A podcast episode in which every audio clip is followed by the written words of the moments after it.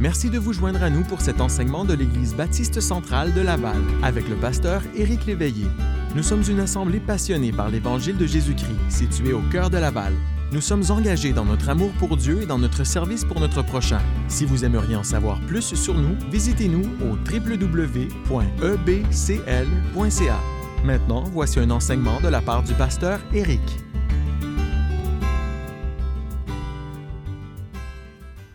Alors, je vous souhaite la bienvenue pour notre message dans 2 Corinthiens chapitre 5 ce matin.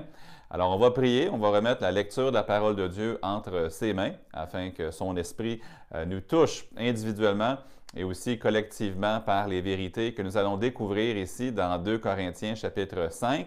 Et on va parler de ce sujet mort à moi-même, mais vivant pour Christ. Je crois que c'est un sujet qui est vraiment d'actualité parce que dans nos choix, dans nos commentaires, même dans nos réactions sur les réseaux sociaux parfois, euh, on s'emporte sur plusieurs choses qui, à la base, reflètent que nous avons une très haute opinion de nous-mêmes, mais aussi de nos droits, si on veut les appeler ainsi, ou encore de ce qu'on pense être bon pour nous.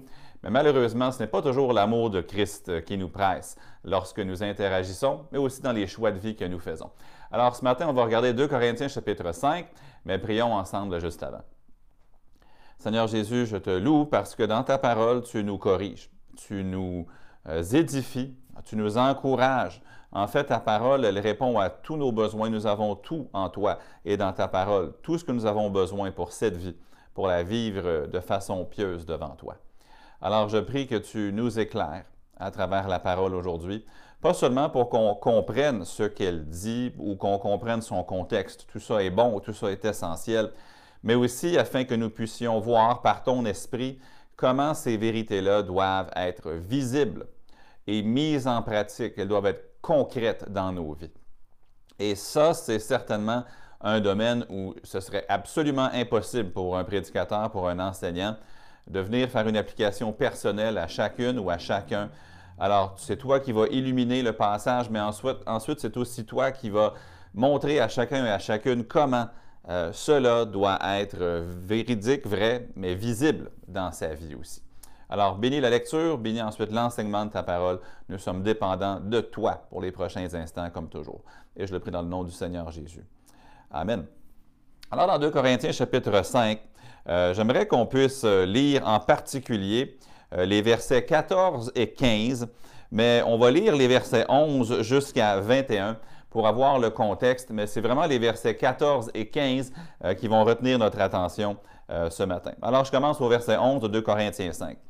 Connaissant donc la crainte du Seigneur, nous cherchons à convaincre les hommes.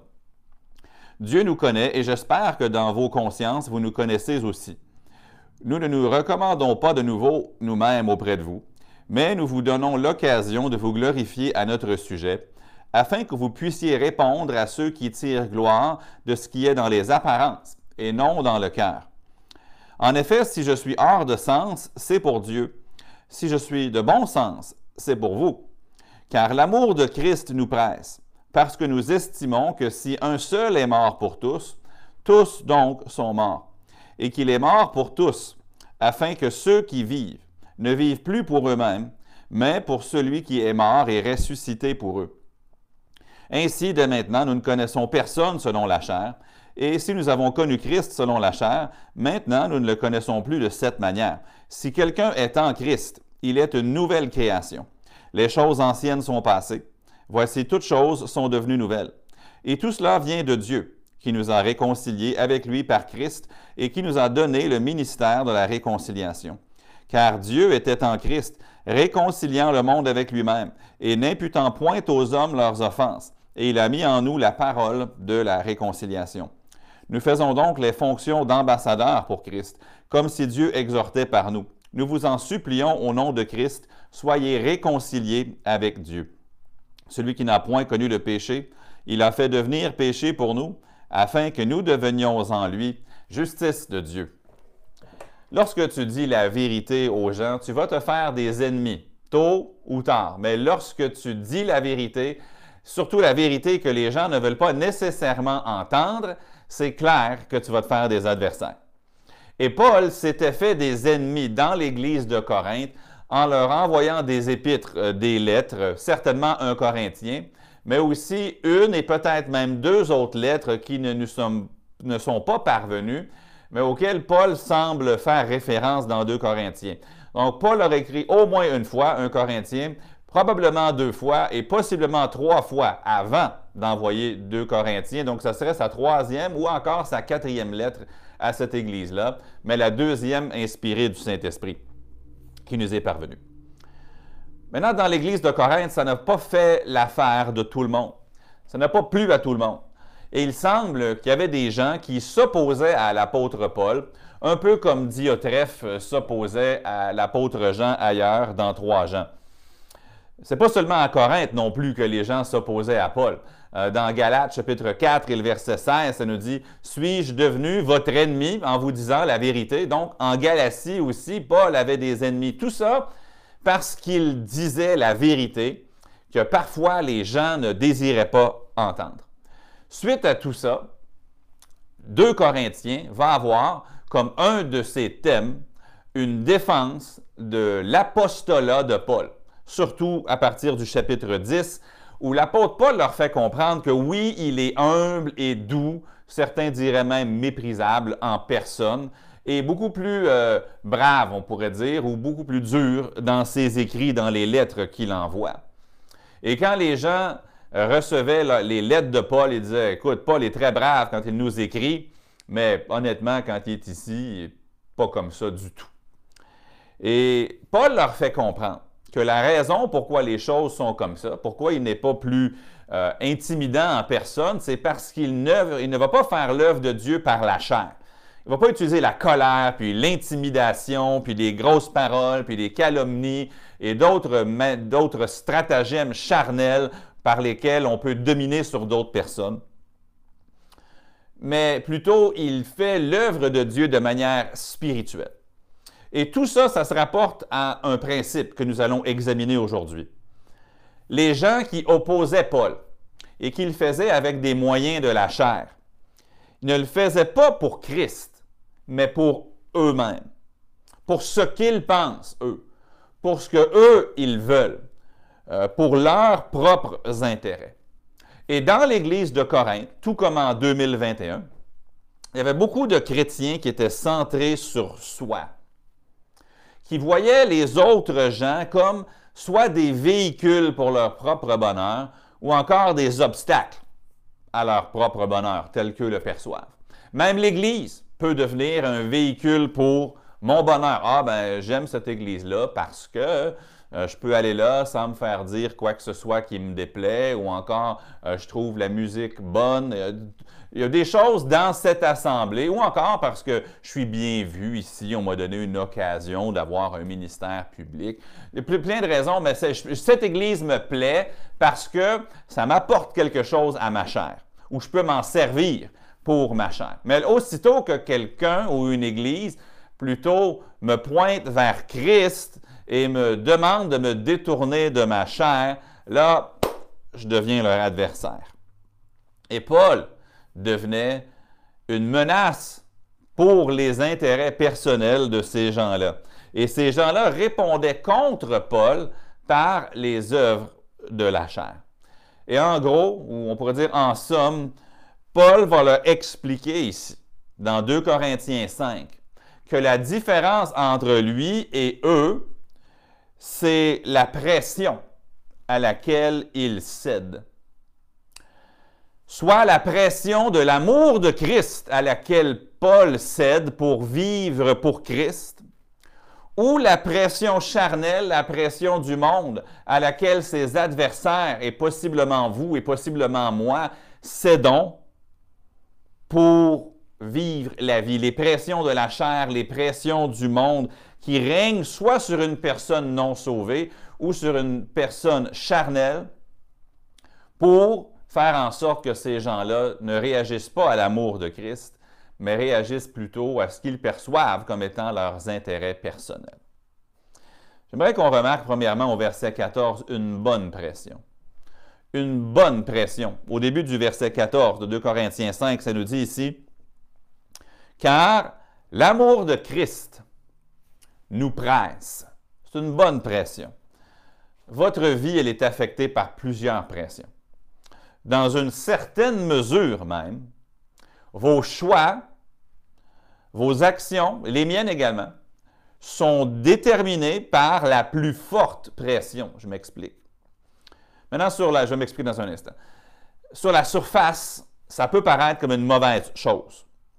Parce que on est conditionné aujourd'hui pour croire que nous devons vivre la vie par nos propres règlements et toute personne qui agit par pression externe, ben c'est vu comme étant faible ou mauvais ou méprisable.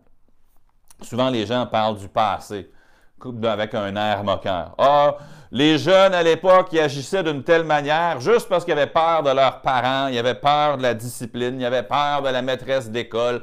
Mais tout ça, c'était juste externe. Aujourd'hui, on est beaucoup mieux que ça parce qu'on laisse laisse les enfants faire ce qu'ils veulent.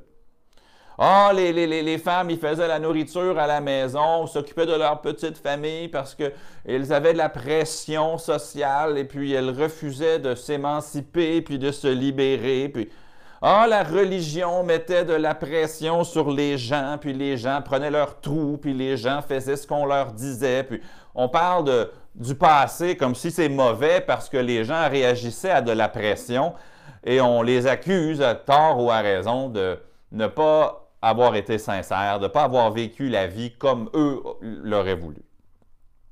Le sous-entendu de tous ces commentaires-là, c'est qu'on doit vivre la vie à sa façon on doit être le seul maître à bord de sa propre vie, selon notre propre pensée, selon notre propre motivation.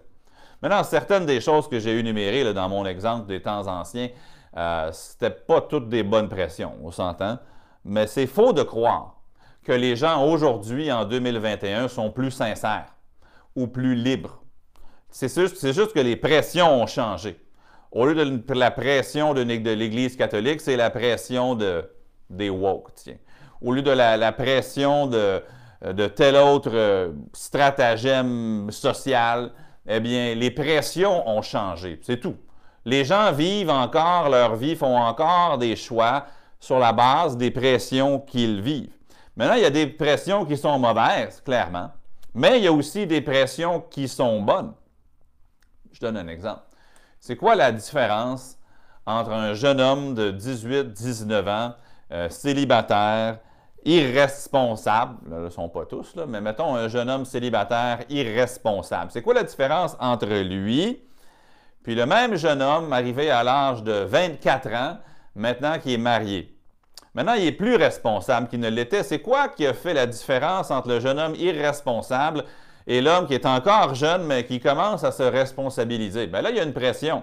Il y a la pression maintenant qu'il y a une jeune femme qui partage sa vie et les choix du jeune homme vont affecter plus que seulement lui. Maintenant, si tu amènes des enfants dans le portrait, eh bien là, il va devenir, je l'espère, encore plus responsable. Ce n'est pas parce qu'il a pris un coup de vieux nécessairement, c'est parce que les responsabilités accrues mettent sur lui une pression qui est honnêtement une bonne chose. Et ceux qui cherchent à se libérer de cette bonne pression, Malheureusement, ça brise des foyers, puis ça brise des vies. C'est une bonne pression. Je pose la question, si vous avez payé, je ne sais pas moi, votre facture d'Hydro-Québec récemment, ou si vous avez payé votre facture de Visa des Jardins, ou peu importe la facture, pourquoi l'avez-vous payé? Peut-être vous allez me dire, c'est parce que je suis un individu responsable, je paie mes factures. Je suis une personne intègre. Parfait. Mais pourquoi vous l'avez payé à l'intérieur des 30 jours? même si peut-être les fonds dans le compte chèque étaient plutôt bas. Pourquoi est-ce que vous avez fait de la facture d'hydro une priorité? Je vais vous dire pourquoi. Il y a une pression qui est construite, qui est écrite sur la facture. C'est écrit payer avant le... Hmm, ça met une date, n'est-ce pas? Et c'est une pression parce qu'Hydro savent que s'ils vous envoient ou s'ils envoient aux gens des factures sans date butoir sur la facture, les paiements risquent de se faire attendre. C'est une bonne pression une pression d'avoir à payer dans les 30 jours. Ce n'est pas toujours agréable, mais ultimement, c'est une bonne pression parce que sans ça, beaucoup de gens auraient une pile de factures non payées. Ils ont besoin de cette pression-là. Ce n'est pas toutes les pressions qui sont mauvaises. Malheureusement, il y a beaucoup de vies qui sont malheureusement régies par des pressions moins honorables. Une pression que les gens ont, c'est le désir d'être quelqu'un, d'être bien vu par les gens. C'était probablement une des grandes pressions des adversaires de Paul. C'était clairement une, des, pressions dans la vie de Diotrephe dans trois gens. Le désir d'être quelqu'un, le désir d'avoir une influence, le désir d'être bien vu, le désir d'avoir un statut devant les hommes, l'orgueil de la vie. Une autre pression, c'est le désir de posséder. Démas, je crois, dans 2 Timothée, on voit qu'il a cédé à cette pression-là. Dans 1 Timothée 6,10, ça dit Car l'amour de l'argent est une racine de tous les maux. L'amour de l'argent, c'est une pression sur les gens. Et quelques-uns, en étant possédés, grosse pression, se sont égarés loin de la foi. Il y a des gens qui s'égarent loin de la foi par la pression de désirer avoir des richesses. Dans la parabole du sommeur, Jésus le dit que tu sèmes la parole, le sommeur sème la parole, mais ensuite les, soucis du, siècle présent, les richesses et tout ça étouffent la parole et la rendent infructueuse. Pourquoi? Parce que les gens ont cette pression, cette soif de posséder et font des choix de vie sur ce qui va être le mieux pour eux à leurs yeux sur le plan matériel ou économique. Une autre pression, c'est simplement le désir de vivre selon la chair. Puis tout opposant qui menace tes plaisirs charnels, soit par ses enseignements ou soit par euh, ses, confrontations avec toi, euh, son exhortation envers toi, toute personne qui te dit non, tu ne devrais pas faire ça, c'est péché, ou c'est pas ce que Dieu a de meilleur pour toi, le fait qu'il te dise la vérité, il devient ton adversaire, il devient ton ennemi. On pourrait donner beaucoup d'autres pressions que vous et moi nous vivons, certaines bonnes pressions, certaines mauvaises pressions. Mais vous savez, la vie la plus belle, la vie la plus belle, c'est la vie qui se soumet à la plus belle pression. La vie la plus belle, c'est la vie qui se soumet à la plus belle pression les vies qui deviennent mauvaises, si vous voulez, ce sont les vies qui se soumettent aux mauvaises pressions, le désir d'être quelqu'un, le désir de posséder, les plaisirs charnels. Mais la belle vie, c'est la vie qui se soumet à la belle pression. Et on a une belle pression ici dans le verset 14. Paul dit que l'amour de Christ nous presse. Le mot qui a été traduit pressé signifie exercer un contrôle continu. L'amour de Christ exerce un contrôle continu sur moi, c'est ce que Paul dit. Maintenant, si vous voulez une image claire, pensez à quelqu'un qui agirait d'une certaine façon parce qu'il a un fusil dans le dos. Euh, il, va dans le magasin, il fait telle chose, il va faire telle autre chose parce qu'il y a quelqu'un derrière lui qui a un fusil dans son dos. On pourrait dire que cette personne-là elle a de la pression de faire quelque chose. Maintenant, clairement, ça, ce serait une pression vraiment négative, mais forte. Et je choisis cet exemple négatif-là parce que la plupart du temps dans la Bible, quand on trouve ce mot-là qui est traduit pression, c'est une pression négative.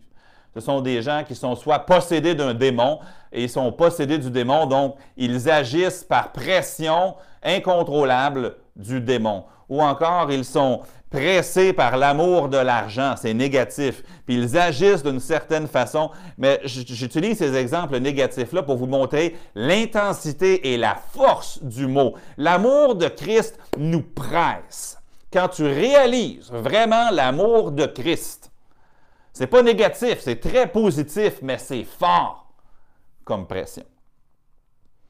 D'autres exemples de ce mot-là dans le Nouveau Testament, c'est quelqu'un qui est enfermé contre son gré quelqu'un qui est saisi d'une grande crainte, d'une grande frayeur, d'une grande panique. Cette intensité-là, prenez-la, enlevez le mauvais, mais gardez l'intensité, puis maintenant, mettez-les sur cette belle pression. Vous allez avoir une image du mot que Paul emploie ici. L'amour de Christ nous presse, il nous contrôle, il envahit et il dirige notre vie, nos choix. Si l'amour de Christ n'exerce pas de pression sur toi dans tes choix de vie, tu as grandement besoin d'un réveil, d'un retour à la source. Tu dois retourner à Golgotha et vraiment te jeter encore au pied de la croix. et chercher à réaliser ce que Christ a fait pour toi. Et réaliser à quel point tu es incapable seul et à quel point tu as besoin de soumettre ta vie à Christ. Et Paul leur fait comprendre ici dans les versets de 2 Corinthiens 5 que ses choix de vie à lui ne font pas toujours beaucoup de sens aux yeux des hommes. On le voit au verset 13. Il dit en effet, si je suis hors de sens, si j'ai perdu les pédales, c'est pour Dieu. Si je suis de bon sens, comme il l'était dans ses écrits, c'est pour vous. Mais Paul leur fait comprendre que certains de ces choix de vie, vus par une perspective humaine, ne sont pas logiques. Tu de, de, se faire lapider et de se faire laisser pour mort à l'istre, de se relever puis rentrer dans la ville, c'est pas intelligent selon les hommes de devoir quitter Damas dans une corbeille en descendant la muraille, ce n'est pas des choix de vie euh, vraiment durables. De faire face à des émeutes à Thessalonique, d'aller te faire devenir une risée des, érudits à Athènes. Ce ne sont pas des choix de vie qui, aux yeux des hommes, auraient beaucoup de sens. D'être en péril sur les mers, en péril sur les routes, en péril des brigands, euh, tout ça fait faire de la prison à plus d'une reprise et j'en passe. Ce ne sont pas des choix de vie que on ferait juste en réfléchissant à ses intérêts puis en disant ouais, ça c'est comme ça que je vais avancer ma carrière. Non. Mais pourquoi est-ce que Paul faisait ces choix de vie qui aux yeux des hommes font peu de sens? Il dit parce que l'amour de Christ est une pression constante, contrôle ma vie. C'est comme si j'ai un fusil sur la tente. Pas nécessairement, pas mauvais, là. Je prends l'intensité de l'expression, j'enlève le fusil. J'ai l'amour de Christ sur la tente. J'ai l'amour de Christ qui me pousse dans le dos. Pourquoi Paul il le fait? Parce qu'il a cette grande pression, cette belle pression, cette pression de l'amour de Christ qui est si forte dans sa vie parce que Paul comprend les implications de cet amour-là. Paul comprend ce que cet amour-là signifie. Remarquez deuxièmement une grande implication. Il y a une grande pression. Maintenant, il y a une grande implication. La fin du verset 14 et le début du verset 15, ça nous dit Parce que nous estimons que si un seul est mort pour tous, tous donc sont morts, et qu'il est mort pour tous. Parfois, aujourd'hui, nous enlevons une partie de l'implication de l'Évangile. Dans un zèle pour rendre l'Évangile plus palpable peut-être aux gens, j'aime pas trop le dire parce que l'Évangile est palpable pour tout le monde, mais pour le rendre moins difficile à accepter, euh, moins facile à rejeter, des fois, on cache le prix de la consécration du disciple. Maintenant, tu n'as pas besoin de te consacrer à être disciple pour être sauvé. Tu as juste à te repentir de tes péchés et placer ta foi en Christ. Être disciple, c'est un fruit du salut. Ce n'est pas une façon de gagner le salut. Mais parfois, les implications de l'amour de Christ dans nos enseignements sont tantôt négligées, tantôt carrément ignorées. Parce que oui, tu peux recevoir l'amour de Christ. Il n'y a aucun préalable pour l'amour de Christ, pour le recevoir, sauf mettre ta foi en Jésus-Christ alors que tu te repens de tes péchés pour l'accepter comme sauveur. Tu n'as pas à réparer ta vie avant de placer ta foi en Christ. Mais l'amour de Christ pour nous, ce n'est pas seulement que Jésus est mort pour moi, c'est que Jésus-Christ est mort en tant que moi. Quand Christ est mort, Paul est mort. Quand Christ est mort, Éric Léveillé est mort. Quand Christ est mort, nous sommes morts. Ça, un exemple. Ce sera peut-être pas un, exemple parfait, mais j'espère que ça va nous aider à comprendre la différence. Admettons que j'allais au magasin et puis j'allais vous, vous, acheter un nouveau cellulaire. Je vous demande, voulez-vous un Samsung ou un iPhone? Vous me dites, ah ben tiens, j'aimerais un iPhone cette fois-ci. Parfait. Bon, je vais au magasin, je vous achète un iPhone 12, mettons. Et là, admettons que je l'achetais en mon nom et que ensuite euh, je quittais avec la facture, c'est écrit Éric Léveillé, mon adresse, mon numéro de téléphone, je vais chez vous et je vous donne le téléphone. Je l'ai acheté, mais je l'ai acheté pour vous. Puis encore, quand Christ euh, est mort à la croix, il a acheté mon salut, puis il me l'a donné. C'est tout à fait légitime et vrai. Mais il y a un autre sens dans la Bible. Quand Christ est mort pour moi dans ce verset-là, ça nous dit qu'il est mort pour tous, tous donc sont morts. C'est pas juste qu'il est mort lui-même puis qu'il t'a donné les bienfaits. C'est également que lorsque il est mort, toi tu es mort. Donc mettons je vais au magasin puis au lieu de dire euh, je suis Éric Léveillé puis je veux acheter un iPhone pour le donner à telle personne, je me présente au magasin et, je prends votre nom. Et je fais écrire votre nom sur la facture. J'écris votre nom sur le reçu. Je paie, c'est moi qui fais le paiement absolument, entièrement et complètement.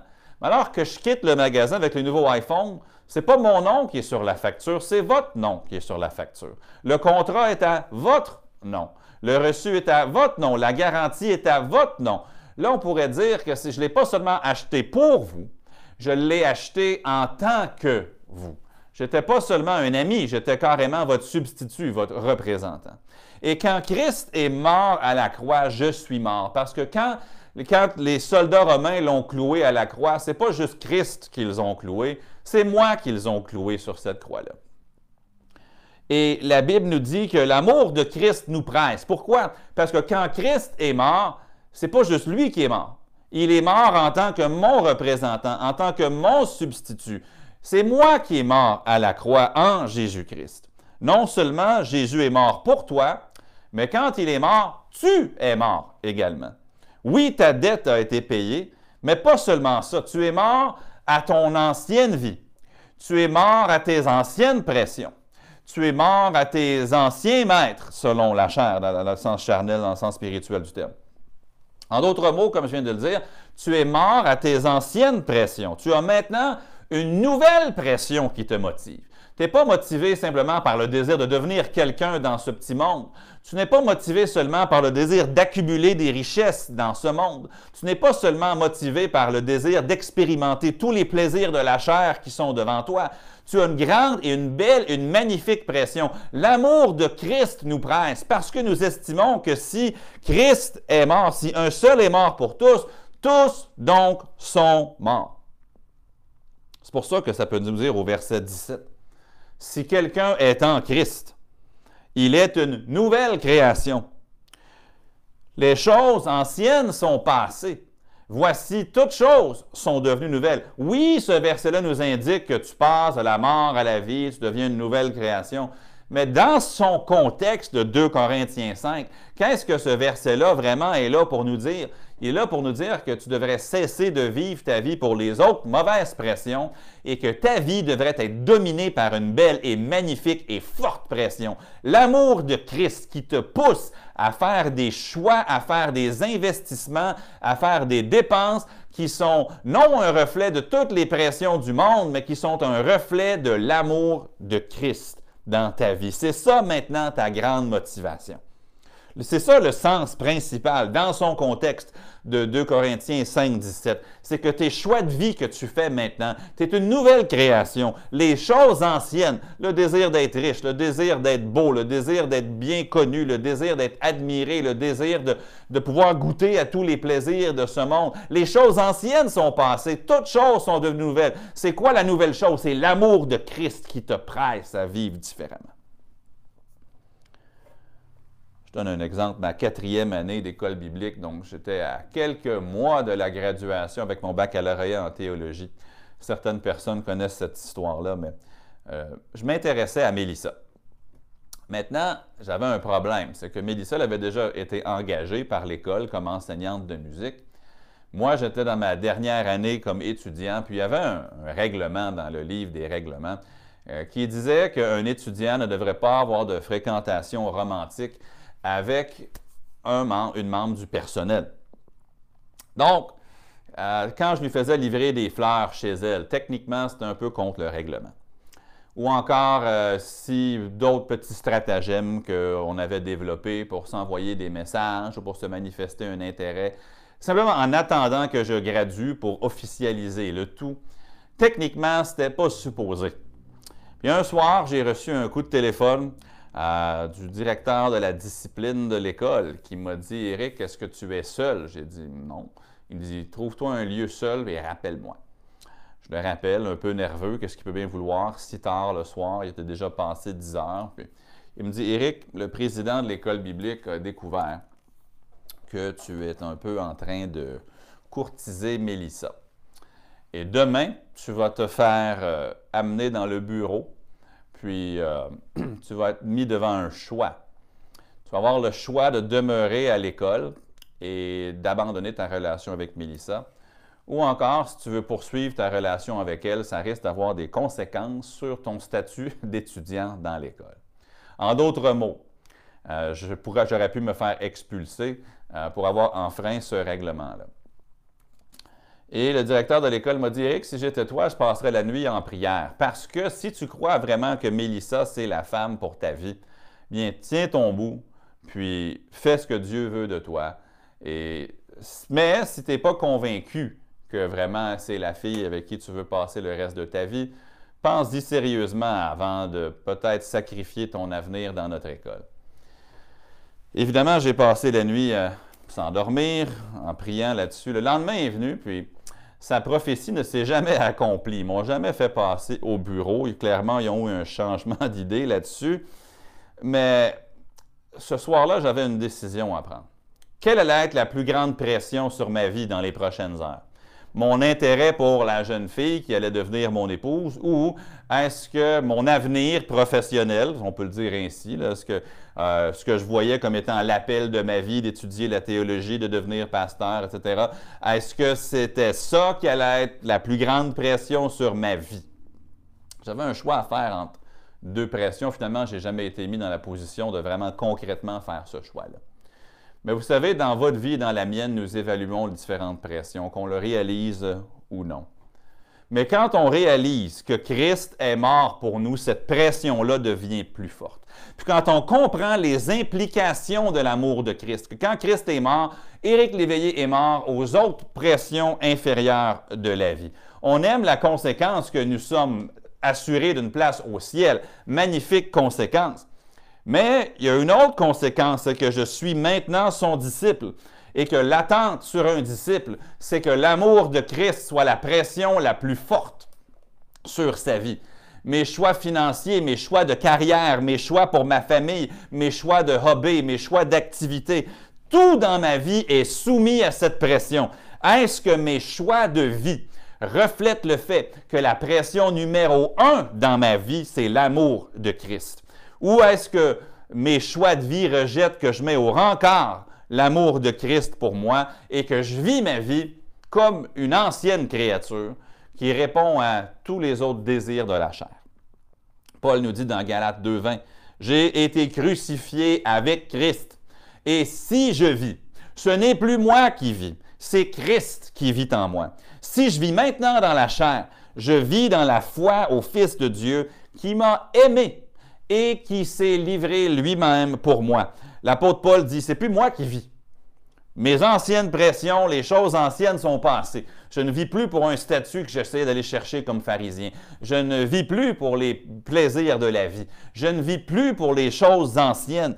Euh, j'ai été crucifié avec Christ et c'est plus ce Paul-là qui vit. C'est Christ qui vit en moi il y a plusieurs années, je pense en 1896, un auteur du nom de Charles Sheldon qui écrit un livre euh, bien connu en anglais qui s'appelait In His Steps ou Dans ses pas, dans les pas de Jésus. C'est une histoire fictive, mais qui nous a donné un mouvement chrétien qui, en anglais, euh, devient WWJD, WWJD. Ça veut dire en anglais What would Jesus do? Que ferait Jésus? Et l'idée du livre, c'est qu'il y a un pasteur dans une petite communauté du nord-est américain euh, qui reçoit une demande d'aide d'un homme, mais qui refuse d'aider l'homme, et l'homme finit par mourir. Et évidemment, le pasteur a des remords, puis il va mettre au défi son assemblée, l'Église, de, de ne jamais, non, plutôt qu'avant de faire quoi que ce soit dans la vie, de se poser cette question. Que ferait Jésus à ma place? Et les gens de l'Église, vraiment, ils vont commencer à se poser cette question-là pour évaluer toutes les situations de vie. Que ferait Jésus à ma place? Aujourd'hui, tu peux acheter un bracelet qui va être écrit WWJD. Que ferait Jésus à ma place? L'idée, c'est que dans toutes les situations, dans toutes les décisions, dans tous les choix, eh bien, qu'on se pose cette question, que ferait Jésus à ma place? Bon, je n'ai rien contre cette question-là. Je comprends l'intention de l'écrivain, c'est un bon principe, mais il existe une meilleure question. Que fait Jésus par moi en ce moment? Parce que c'est Christ qui vit en moi.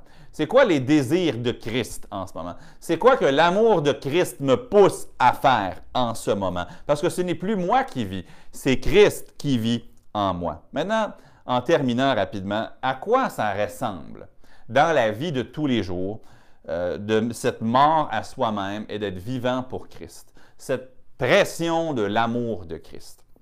On voit troisièmement au verset 15 une grande mise en pratique. Une grande mise en pratique. Ça nous dit, et qu'il est mort pour tous, afin que ceux qui vivent ne vivent plus pour eux-mêmes, mais pour celui qui est mort et ressuscité pour eux. Si je vous posais la question, pourquoi Jésus est-il mort? Qu'est-ce que vous me répondriez? Mais il y aurait plusieurs réponses qui seraient mises de l'avant. Ben, Jésus, il est mort pour les péchés du monde entier. C'est vrai. Pourquoi Jésus est-il mort? Pour sauver les pécheurs, dont je suis le premier. Vrai. Parce que Dieu a tant aimé le monde. Vrai aussi. Parce que le monde entier était sous le péché. Vrai. Pour démontrer l'amour de Dieu. Oui, oui et oui. Mais il y a une autre raison pourquoi Jésus est mort dans notre texte. Afin que ceux qui vivent ne vivent plus pour eux-mêmes. Jésus voulait te délivrer de la pression de vivre pour toi-même. Une vie qui, en passant, ne va jamais satisfaire. Ça ressemble à quoi quelqu'un qui ne vit plus pour soi-même? Est-ce que c'est juste quelqu'un qui met de l'argent dans les offrandes? Est-ce que c'est quelqu'un qui va à l'église toutes les semaines? Est-ce que c'est quelqu'un qui fait du bénévolat? Ben, peut-être certaines de ces choses, mais c'est quelqu'un qui ne voit pas son prochain comme un véhicule ou un obstacle à son bonheur. Quelqu'un qui ne va pas chercher une amitié parce que ça serait, ça rapporte, cette amitié-là. Ou qui ne va pas éviter une autre amitié parce que cette amitié-là, elle serait coûteuse c'est quelqu'un qui va être beaucoup plus prompt à servir à l'Église que de se faire servir. Comme Marc 10, 45, le Fils de l'homme est venu non pour être servi, mais pour servir. C'est quelqu'un qui prend plus de bonheur à donner qu'à recevoir, comme on voit dans Acte 20, 35. Remarquez le verset 16 de 2 Corinthiens 5. Ainsi, dès maintenant, nous ne connaissons personne selon la chair. Ça veut dire quoi, ça, connaître quelqu'un selon la chair? Bien, ça veut dire d'arrêter d'évaluer les gens sur des principes charnels. Pauvre versus riche. Ah, lui, il est riche, ça va être mon ami, lui, il est pauvre, je vais m'éloigner de lui. Euh, pas comme intelligent ou stupide. Lui, il me stimule intellectuellement, donc je vais l'inclure dans mon réseau. Lui, ah, il est fatigant, je vais, je vais l'enlever.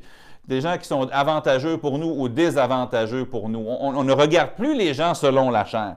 Ça veut dire que dorénavant, on regarde les gens comme étant dans un de deux groupes soit des nouvelles créatures ou des anciennes créatures. Des gens qui sont en Christ et des gens qu'on veut qu'ils viennent en Christ. Des frères à servir, puis des futurs frères à réconcilier avec Christ. Chrétien, chrétienne, le but de ta vie, il est simple. C'est d'être un ambassadeur pour Christ, de faire des choix de vie qui sont en lien avec l'amour de Christ pour servir ton prochain, pour être un ambassadeur auprès de ceux qui ne sont pas encore sauvés, d'être un témoin, ou encore d'être un ambassadeur pour Christ envers, ceux qui sont sauvés, mais qui marchent dans le désordre d'évangéliser ceux, qui ne connaissent pas Christ, mais vraiment, quand on regarde dans le contexte de 2 Corinthiens 5, aussi de gagner les chrétiens qui marchent dans le désordre. Parce que ici, l'apôtre Paul, c'est ça qu'il dit il dit, nous vous en supplions. Ben, il supplie qui? Les Corinthiens d'être réconciliés avec Dieu. Les gens de l'Église. Il les voit qui marchent dans le désordre. Il voit ces gens-là qui vivent pour eux-mêmes et non pas pour Christ, qui vivent selon les passions de la chair et non selon l'amour de Christ. Puis les supplie, ces gens-là qui vivent pour eux-mêmes, même s'ils sont sauvés, qui sont des chrétiens charnels. Il leur dit, je vous en supplie nous vous en supplions au nom de Jésus d'être réconciliés. Soyez, au nom de Christ, soyez réconciliés avec Dieu. Fin du verset 20. Il veut que les chrétiens, qui sont ses opposants, parce qu'eux, ils sont charnels, parce qu'eux, ils vivent la vie pour ce que ça leur rapporte, parce qu'ils vivent la vie selon les pressions de la chair et les pressions de l'orgueil. Il veut que ces gens-là soient réconciliés à Christ, pas pour le salut, mais pour la communion avec Christ, et qu'ils marchent vraiment à la lumière de la pression de l'amour de. On voit beaucoup de vidéos en ligne. Souvent, on m'envoie des vidéos pour me demander ce que j'en pense. Puis honnêtement, je n'ai pas toujours le temps de les regarder. Souvent, je le dis à la personne. Mais cette semaine, j'en ai vu une qui m'a frappé. Une vidéo d'environ six minutes. C'était sur Twitter. C'était euh, un enseignant biblique du nom de Paul David Tripp. Vous avez peut-être lu certains livres par les frères Tripp, comme Un berger pour son cœur, entre autres. Puis une vidéo de Paul David Tripp qui parle d'un sujet semblable à ce que nous parlons ce matin. Il a dit, vous pensez que ce sujet de vivre non pour soi-même ne s'adresse pas à vous? Vous pensez que vous n'êtes pas centré sur vous-même? Eh bien, laissez-moi vous poser une question, il dit. Quelles choses vous ont mis en colère dans les six dernières semaines? C'était sans doute des choses qui empêchaient votre petit bonheur et qui entravait vos préférences et votre petit royaume à vous. Comme on l'a vu dans notre série sur euh, la colère les quelques dimanches soirs derniers, notre colère révèle qu'on vit pour nous-mêmes. Quand quelqu'un nous empêche d'avoir une opportunité ou une promotion ou un enrichissement ou un plaisir quelconque, on se met en colère. Quand on est, quand on subit un recul dans les passions de la chair, dans notre agenda, dans ce qu'on désire accomplir, on se met en colère. Parce que comme les gens de Corinthe, notre colère, eux, c'était une colère contre Paul, comme celle de plusieurs personnes à Corinthe, ça révèle qu'on vit pour nous-mêmes. Mais Christ est venu mourir pour qu'on arrête ça. Pour qu'on arrête de vivre pour nous-mêmes et que l'amour de Christ nous presse à vivre non pour nous-mêmes, mais pour celui qui est mort et ressuscité pour nous. Je pose la question, est-ce que vos choix sont influencés par la pression de l'amour de Christ sur vous? Pensez peut-être au choix le plus pressant auquel vous faites face. Ou la frustration, l'irritant le plus fort qui vient vous chercher constamment. Est-ce que vos choix, vos réponses, vos réactions, vos directions de vie reflètent cette magnifique et intense pression d'un sauveur qui n'est pas juste mort à votre place, mais qui est mort en tant que vous, qui est mort à votre place, qui est mort comme votre substitut, pour que vous, vous arrêtiez de vivre pour toutes les pressions mondaines et que votre vie soit dirigée par la plus belle pression, l'amour de Christ le service pour votre prochain, le désir que tous les non-sauvés soient réconciliés à Christ pour qu'ils soient sauvés eux, et aussi le désir que tous les croyants qui vivent une vie vide pour eux-mêmes soient réconciliés à Christ pour vivre la vie chrétienne abondante. Et qu'il est mort pour tous, afin que ceux qui vivent, c'est moi et ça c'est vous, ne vivent plus pour eux-mêmes, mais pour celui qui est mort et ressuscité pour eux. Seigneur Jésus, je te demande que tu m'aides à continuer à mettre en pratique cette leçon dans ma vie toujours davantage. Aide-moi à réaliser les, domaines de la vie où je vis pour moi-même, où je vois les gens ou des situations ou d'autres choses comme des véhicules pour mon bonheur, ou encore que je m'élève contre des choses qui me semblent des obstacles à mes plans puis à mes passions mais plutôt, Père, aide-moi à être pressé par l'amour de Christ et à vivre ma vie d'une façon qui reflète cela et non pas les pressions de la chair. Et je le prie, je prie la même chose pour mes frères, mes sœurs en Christ qui sont à l'écoute et pour ceux qui seraient à l'écoute, qui jusqu'à présent n'ont jamais reçu Jésus-Christ comme Sauveur.